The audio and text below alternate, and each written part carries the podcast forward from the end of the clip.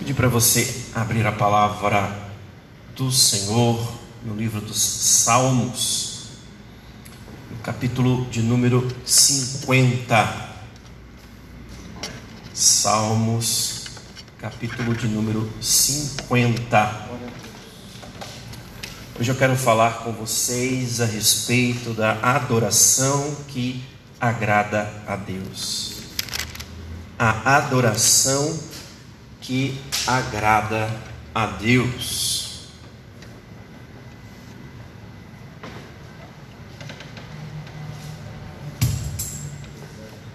Aleluia.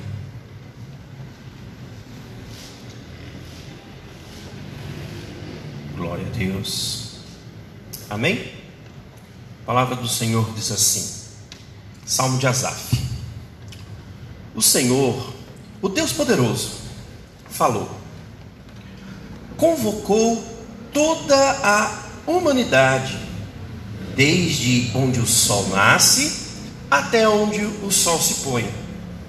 Do Monte Sião, lugar de perfeita beleza, Deus resplandece.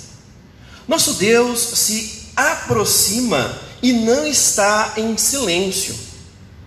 Fogo devora tudo em seu caminho, e ao seu redor há uma grande tempestade.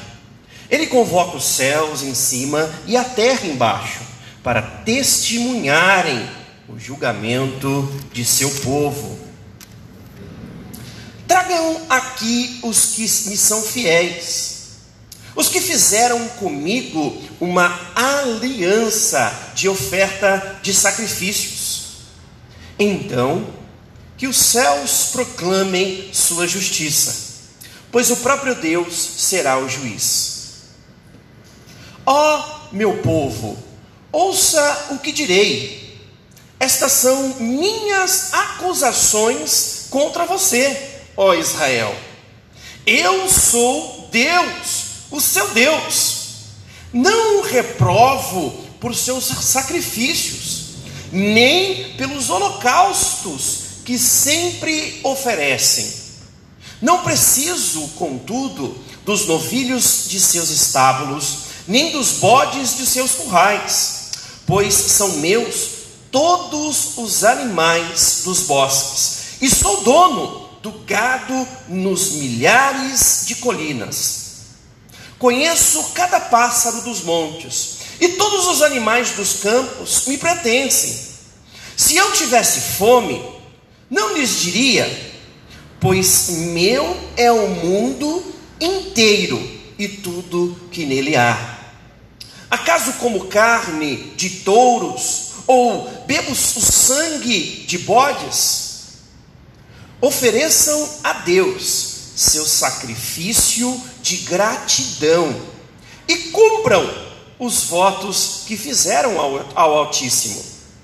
Então, clamem a mim em tempos de aflição, eu os livrarei e vocês me darão glória. Ao perverso, porém, Deus diz: de que adianta recitar meus decretos e falar a respeito da minha aliança? Pois você recusa minha disciplina e trata minhas palavras como um lixo. Quando vê ladrões, aprova o que fazem e passa seu tempo com adúlteros. Sua boca está cheia de maldade e sua língua repleta de mentiras vive a caluniar seu irmão, filho de sua própria mãe. Enquanto você assim agia, permaneci calado, e você pensou que éramos iguais. Agora, porém, o repreenderei. Contra você apresentarei minhas acusações. Pensem bem e arrependam-se, pois todos vocês que de mim se esquecem. Caso contrário, eu os despedaçarei e ninguém os ajudará. A, gran, a, a, a, a gratidão, porém, é um sacrifício que de fato me honra. Se permanecerem em meus caminhos, eu lhes revelarei a salvação de Deus. Amém? Feche seus olhos. Pai, nós lemos a tua palavra neste momento. Que o Senhor possa, Pai eterno, através dela e através da exposição que há nela, Senhor meu Pai, através da exposição que nós faremos baseada nela, que o Senhor possa, meu Pai eterno, encher o nosso coração com a tua presença, nos revelando, meu Pai eterno, aquilo que o Senhor tem para cada um de nós. Nós te glorificamos e te exaltamos. Em nome de Jesus. Amém. Amém? Bom, este é um, um Salmos de Asaf.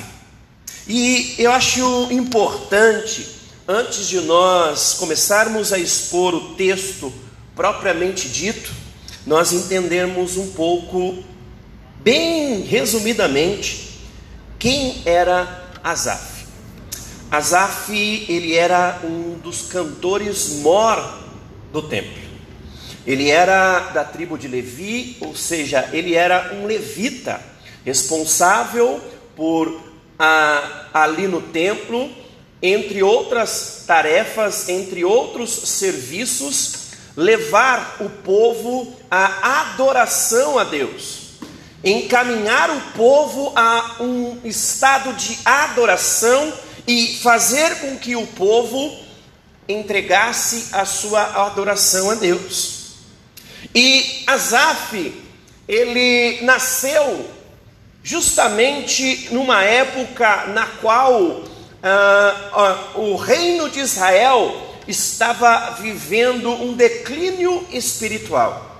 Asaf, ele presenciou ah, o rei Saul reinando e levando todo o povo de Israel para um declínio espiritual onde que a adoração verdadeira, a adoração baseada no Deus verdadeiro, no Deus poderoso, no Deus que havia resgatado o povo do Egito, no Deus que havia é, provido todas as necessidades daquele povo, num Deus que já havia dado centenas de vitórias para aquele povo, ser esquecido por este reino, por este povo de Israel.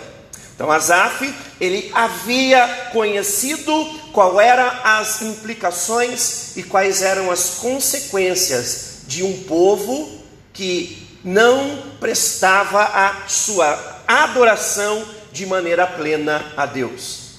Por outro lado, Asaf também presenciou uma reviravolta em meio a este reino. Asaf viveu exatamente numa época onde o rei Davi ele assumiu o trono e conduziu o povo então a, a uma adoração plena, uma adoração baseada no Deus verdadeiro. Em outras palavras, Asaf, ele havia conhecido os dois lados da mesma moeda. Asaf, ele sabia quais eram as implicações de um povo que adorava em espírito e em verdade um Deus verdadeiro, mas também conhecia qual eram as implicações de um povo que negligenciava esta adoração. Asaf, ele conhecia bem os dois lados da moeda. Então, dito isto, eu quero falar com você então hoje, nesta noite, a respeito da adoração que agrada a Deus. No versículo 1, a palavra do Senhor nos fala: o Senhor, o Deus poderoso, falou. Olha que interessante como que o Asaf ele aborda o início destes salmos. Ele já traz a memória daquele povo que ele estava falando de um Deus que era Senhor daquele povo. Ele estava falando do Deus que era poderoso. Em outras palavras, Asaf estava trazendo para a memória daquele povo que aquele Deus da qual Asaf iria tratar ali naquele momento era o mesmo Deus que havia resgatado o povo de Israel lá do meio do Egito.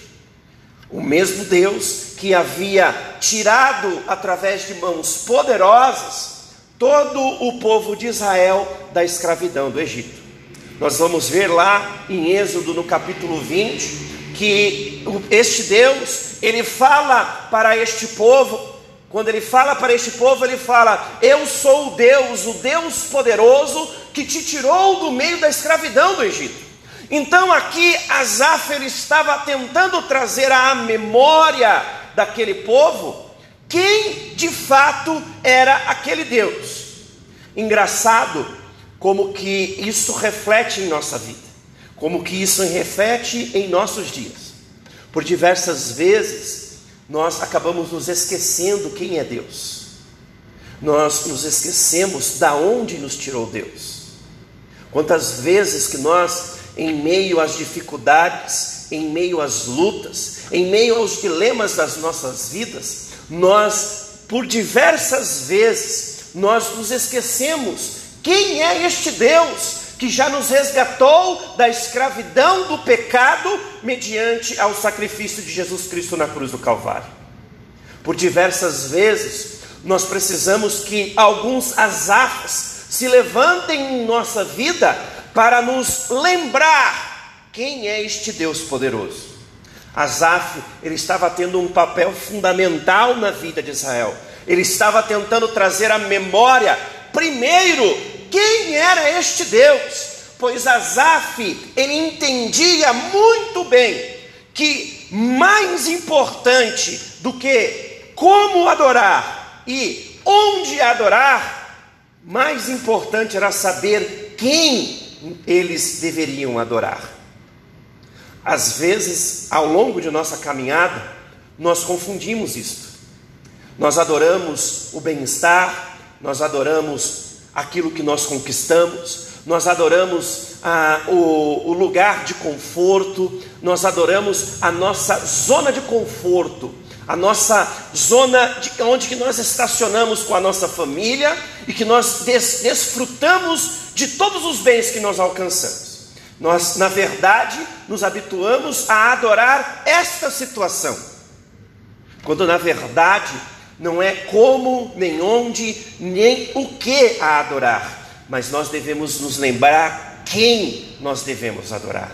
E nós devemos adorar, prestar a nossa adoração ao Deus Todo-Poderoso, ao Deus que não poupou nem mesmo o seu próprio filho, mas o entregou para morrer em nosso lugar.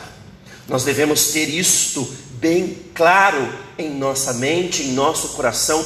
Devemos trazer isso sempre à nossa memória, para que nós não nos desfaleçamos durante a nossa caminhada. Asaf estava tentando fazer com que o povo acordasse, justamente para que a adoração fosse retomada e este povo não perecesse mais uma vez ao longo do caminho. E aí, continuando o versículo, 5, o versículo 1, Asaf fala: convocou toda a humanidade, desde onde o sol nasce até onde os, ele se põe. Novamente, Asaf estava lembrando o povo quem a grandiosidade de Deus, a grandiosidade de Deus. Ele convoca toda a humanidade, todas as nações estão sujeitas a Deus. Aqui Asaf estava lembrando o povo de Israel que o, aquele Deus poderoso, que é, era dono de toda a humanidade, ele mesmo havia submetido, havia subjugado a, o povo de Canaã para que aquele Israel entrasse na terra prometida, na terra prometida e a, a tomasse como herança. Deus aqui estava lembrando novamente ao povo que ele era realmente um Deus que tinha tudo em suas mãos. E para frisar isso, Asaf fala que ele era o Deus que estava desde onde o sol nasce até onde o sol se põe. Ele está falando, em outras palavras, que onde os nossos olhos olhar, ali é propriedade de Deus. Onde nós conseguirmos alcançar, também é propriedade de Deus. Nós temos visto os seres humanos numa corrida desenfreada para tentar alcançar outros lugares no espaço. Lua, outros planetas, Marte, Júpiter, qualquer lugar que o homem já tenha conseguido ir, ou qualquer lugar que no futuro o homem consiga alcançar, tudo é propriedade de Deus. Tudo está debaixo da autoridade de Deus. E por que, que isso é importante nós conhecermos? Por que, que isso é importante nós sabemos? Porque isso nos traz a segurança de, e, e o conforto de sabermos que nós servirmos a um Deus que tem todo o controle nas suas mãos. Tudo está debaixo da autoridade, do poder e da vontade deste Deus que nós servimos. A pandemia está, é, ela está debaixo da autoridade de Deus. as nossas enfermidades, elas estão sujeitas à vontade de Deus. Os nossos sofrimentos estão sujeitos à vontade de Deus. E se eles estão sujeitos à vontade de Deus, nós podemos descansar, pois a palavra de Deus nos fala lá em Romanos 8, no versículo 28, que todas as coisas é, é, todas as coisas cooperam para o bem daqueles que amam a Deus. Por quê? Porque tudo tem um propósito para Deus. E se nós estamos firmados nele e tudo está sujeito à sua vontade, não temos do que nós nos preocuparmos.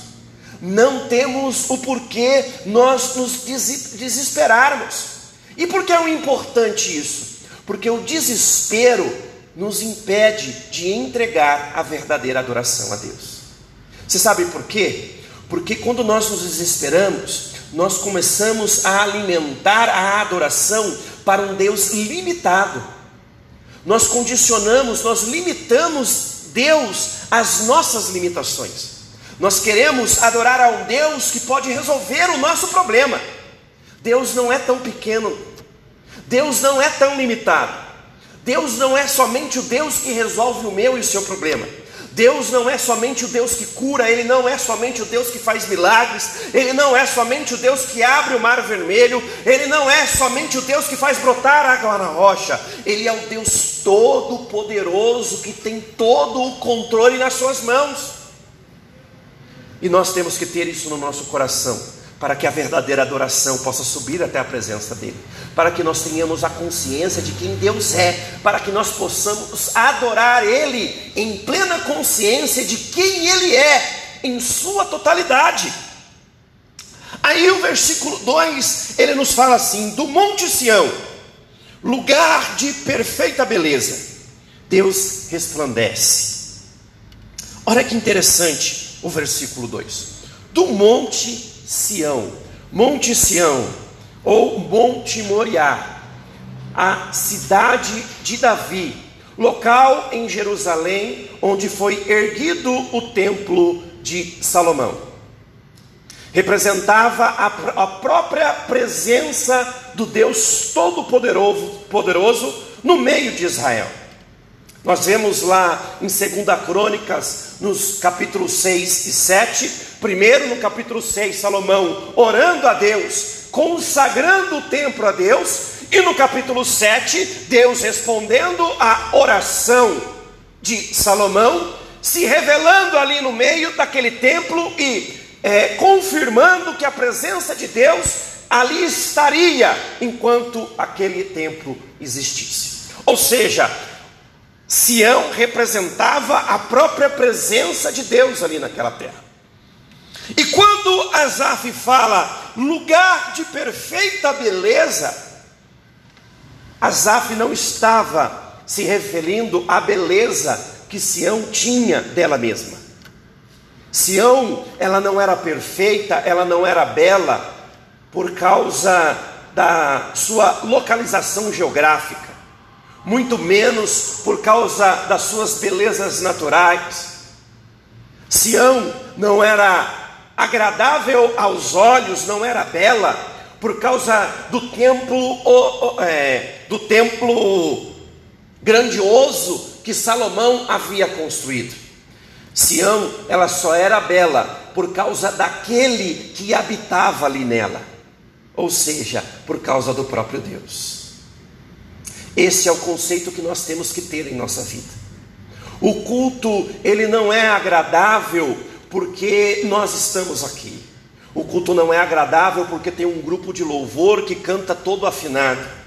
O culto não é agradável porque o pastor traz uma pregação é, exegeticamente perfeita ou cheia de informações.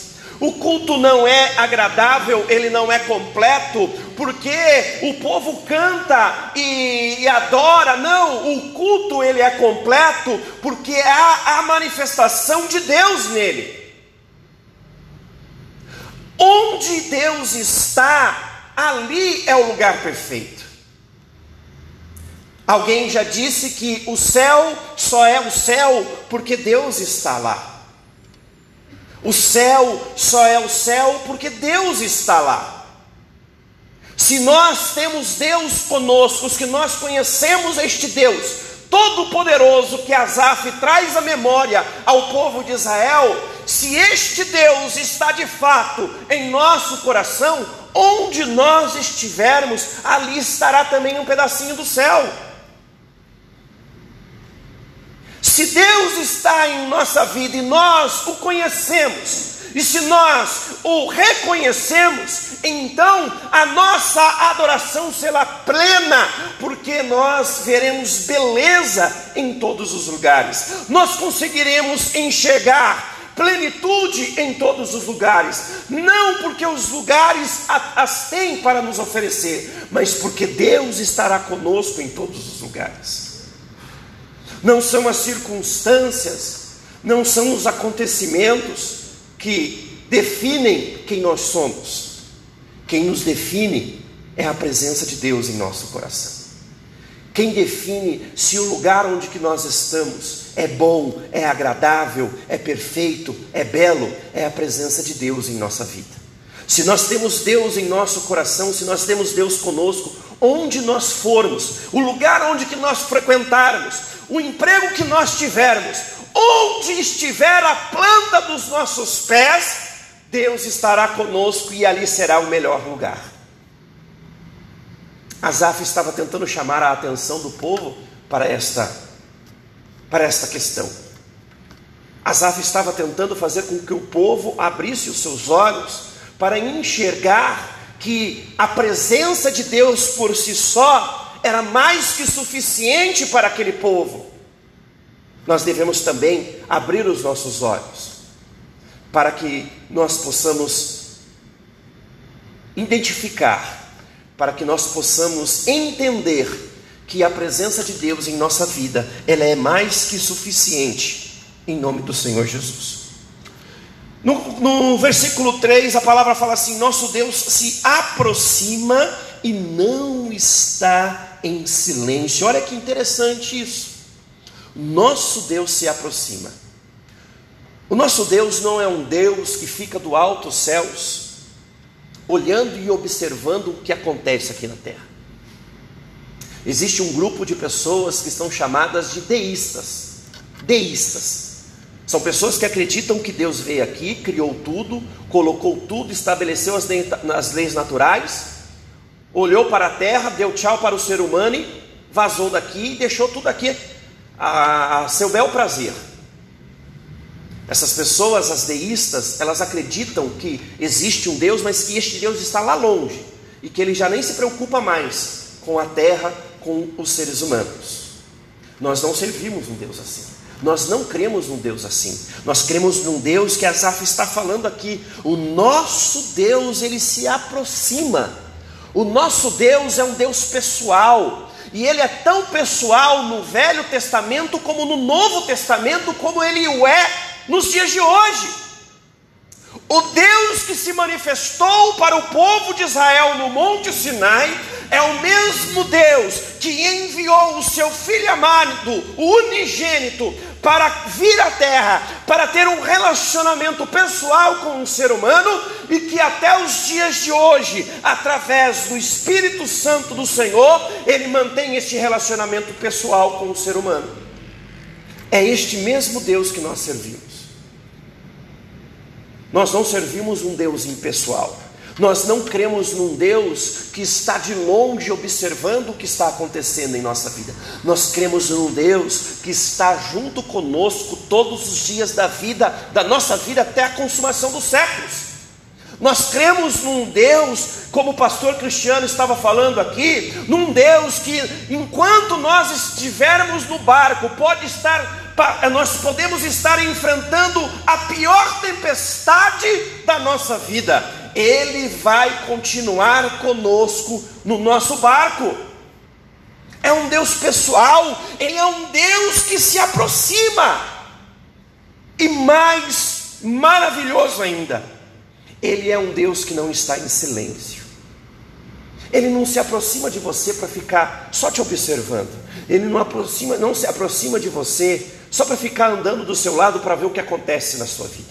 Ele se aproxima de você para falar com você.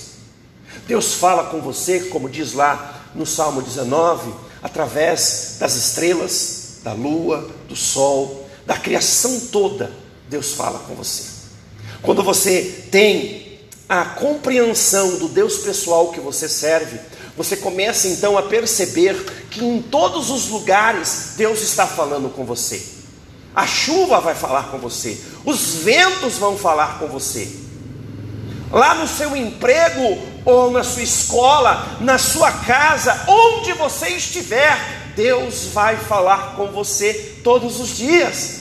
Porque Ele é um Deus pessoal e é um Deus pessoal relacional. Ele é um Deus que quer estar ao seu lado se relacionando com você. Este é o Deus que nós servimos. Asaf estava tentando trazer isso novamente para o meio do povo de Israel. E como nós precisamos trazer isso para os nossos dias? Nós temos visto movimentos de pessoas que é, querem um Deus que venha, entregue algo para elas, vire as costas e vá embora, e que só volte quando elas chamarem novamente. Nós temos visto pessoas que elas, na verdade, elas querem se relacionar com elas mesmas. É, automotivação, é, querer olhar para si dentro de si mesmo e encontrar forças dentro de si para conseguirem vencer os seus dilemas pessoais. Quando na verdade nós devemos olhar para o Deus que quer se relacionar conosco.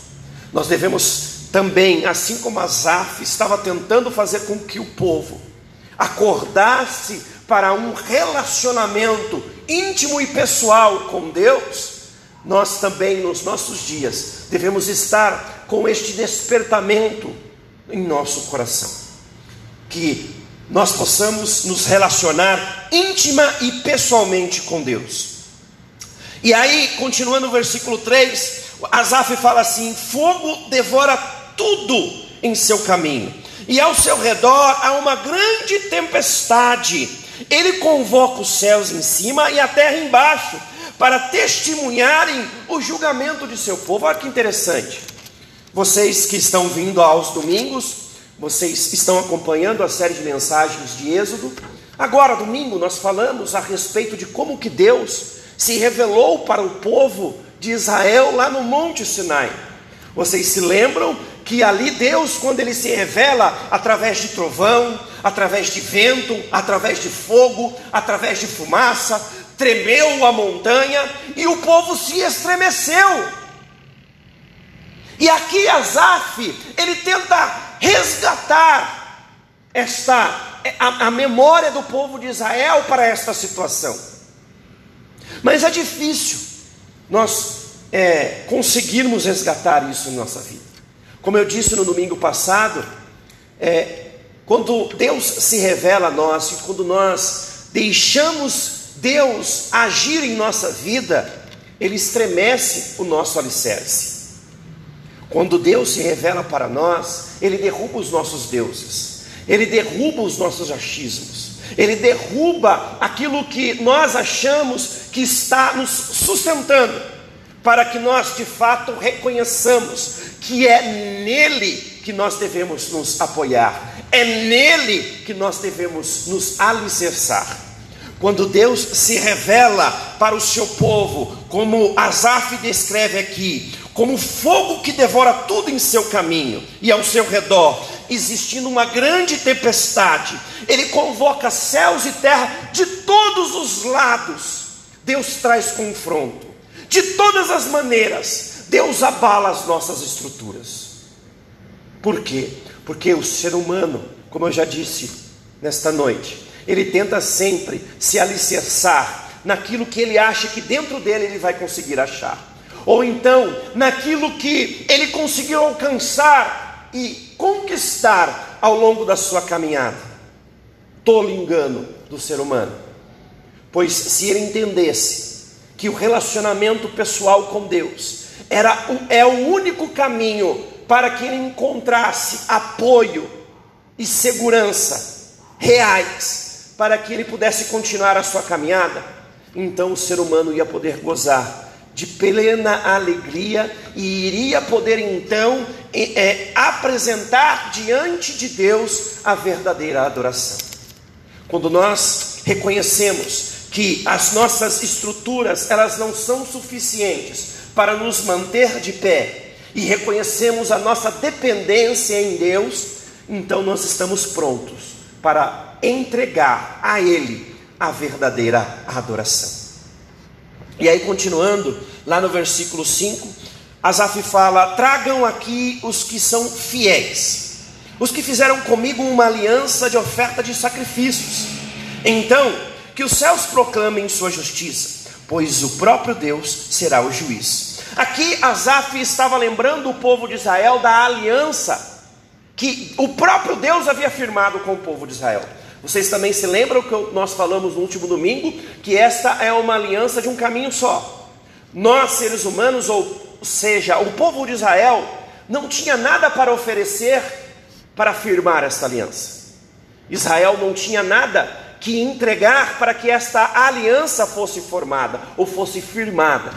Esta aliança, ela foi firmada baseada na graça de Deus em resgatar o seu povo que estava sendo oprimido lá no Egito. O ser humano não tinha nada para entregar.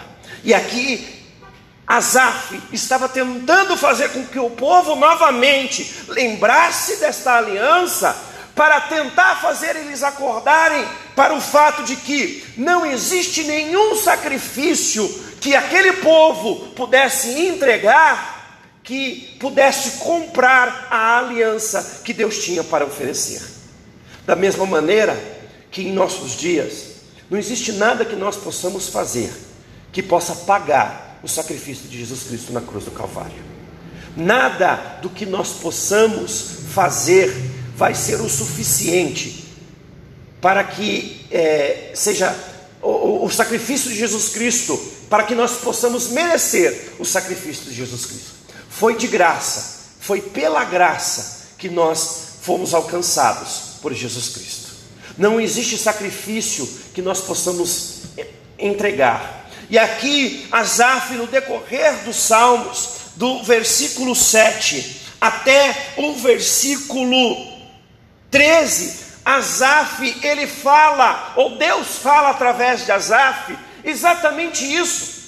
Não, não eram os animais, não eram os sangues, não eram os bens, nenhum sacrifício que o povo estava levando mediante o templo que estava, é, é, é, é, estava valendo a adoração que eles tinham para oferecer a Deus.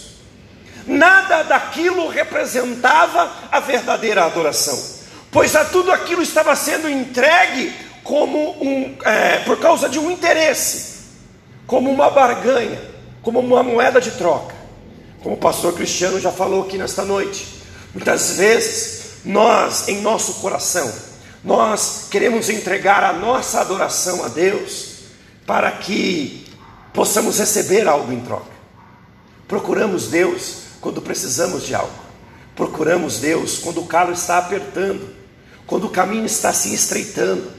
Nós queremos procurar a Deus para entregar a nossa adoração e às vezes até com uma aparência de santidade e adoração, queremos entregar certos sacrifícios como uma aparência de santidade para que tenha uma aparência de adoração a Deus, quando na verdade nenhum sacrifício que nós possamos entregar de fato vai significar a nossa adoração.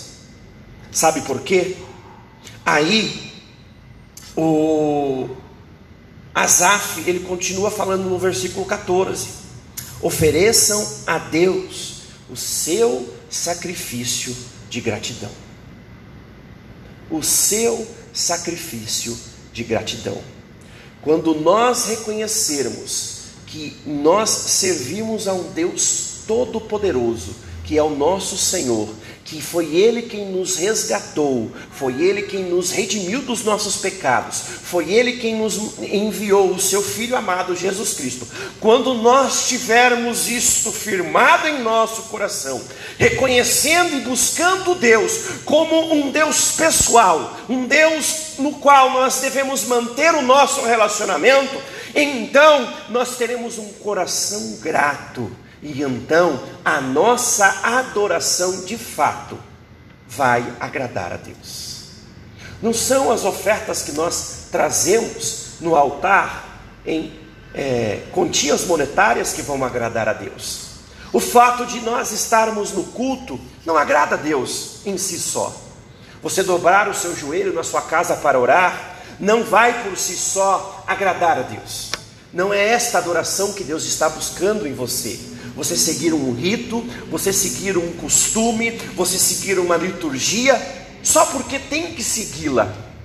Mas quando você, com o coração grato, você entende que você foi alcançado e por causa disso você é dependente dele para oferecer tudo o que você tem de melhor, para entregar a ele, e ainda assim, tudo que você tem de melhor para entregar, não é nada perante aquilo que ele já nos entregou na cruz do Calvário, então você vai estar qualificado, nós estaremos qualificados para entregar a adoração que de fato vai agradar a Deus. Mas como é difícil, como é difícil ter um coração grato. Na maioria das vezes nós estamos nos queixando na maioria das vezes nós estamos questionando o porquê que aconteceu conosco. Por que aconteceu comigo? Por que, que eu fui mandado embora do meu emprego? Por que, que o meu esposo, a minha esposa me deixou? Por que, que a minha família não é tão abençoada? Por que, que eu não alcanço aquilo que eu quero? Por que, que meu ente querido, meu parente, o meu amigo, ele faleceu? Eu orei tanto por ele. Por que, que ele faleceu? Por que, que eu não tenho condições financeiras melhores? Eu sirvo na casa de Deus, eu estou todos os dias no culto, eu leio a Bíblia regularmente, por que isso está acontecendo comigo?